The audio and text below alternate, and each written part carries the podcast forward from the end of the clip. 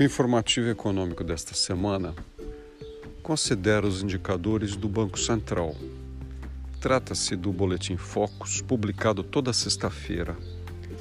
E nessa publicação semanal, o Banco Central recolhe expectativas do mercado, ou seja, de muitos agentes dos setores financeiros e produtivos no âmbito brasileiro com relação às principais variáveis econômicas até o final de 2022.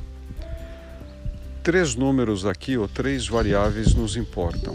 Primeiro, a inflação, medida pelo IPCA.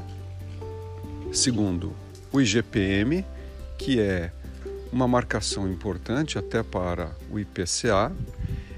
E também o Produto Interno Bruto, o que a gente observa, segundo os dados do Boletim Focus, é uma redução esperada da taxa de inflação até o final do ano. É uma notícia bastante positiva, ainda mais aliada com a pequena recuperação de 1,50 para 1,75 do produto interno bruto, ou seja, é esperado que o produto interno bruto recupere em termos de atividade 1,75% ainda estamos sob uma grande recuperação depois dos efeitos da pandemia nos anos de 20 e 21.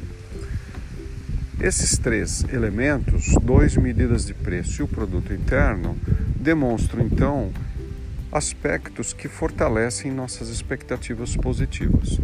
Do outro lado, no entanto, a gente tem os pedidos de seguro-desemprego do primeiro semestre deste ano. No conjunto, os pedidos de seguro de desemprego no Brasil aumentaram 10% neste semestre do que quando comparado ao primeiro semestre do ano de 2021. Isso significa que mais gente está pedindo seguro-desemprego porque perdeu a ocupação. No mês de maio, isso foi mais alto, no mês de junho, mais baixo, ou seja, de um mês para o outro, houve uma pequena melhora ou redução dos pedidos de seguro-desemprego. Na cidade de São Carlos, a evidência também foi no primeiro semestre de um número bem maior do, do pedido de seguro-desemprego. Em 2022, quase 14% maior do que no primeiro semestre de 2021. Seguindo a mesma tendência brasileira, o mês de junho apresentou redução do número de pedidos quando comparado com o último mês, ou seja, o mês de maio.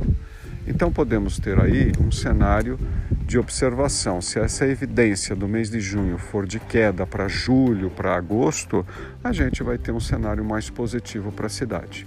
De qualquer maneira, o grande cenário macroeconômico se apresentou melhor na perspectiva do mercado nesta semana. A continuar, observar, na final, a economia não para. É isso.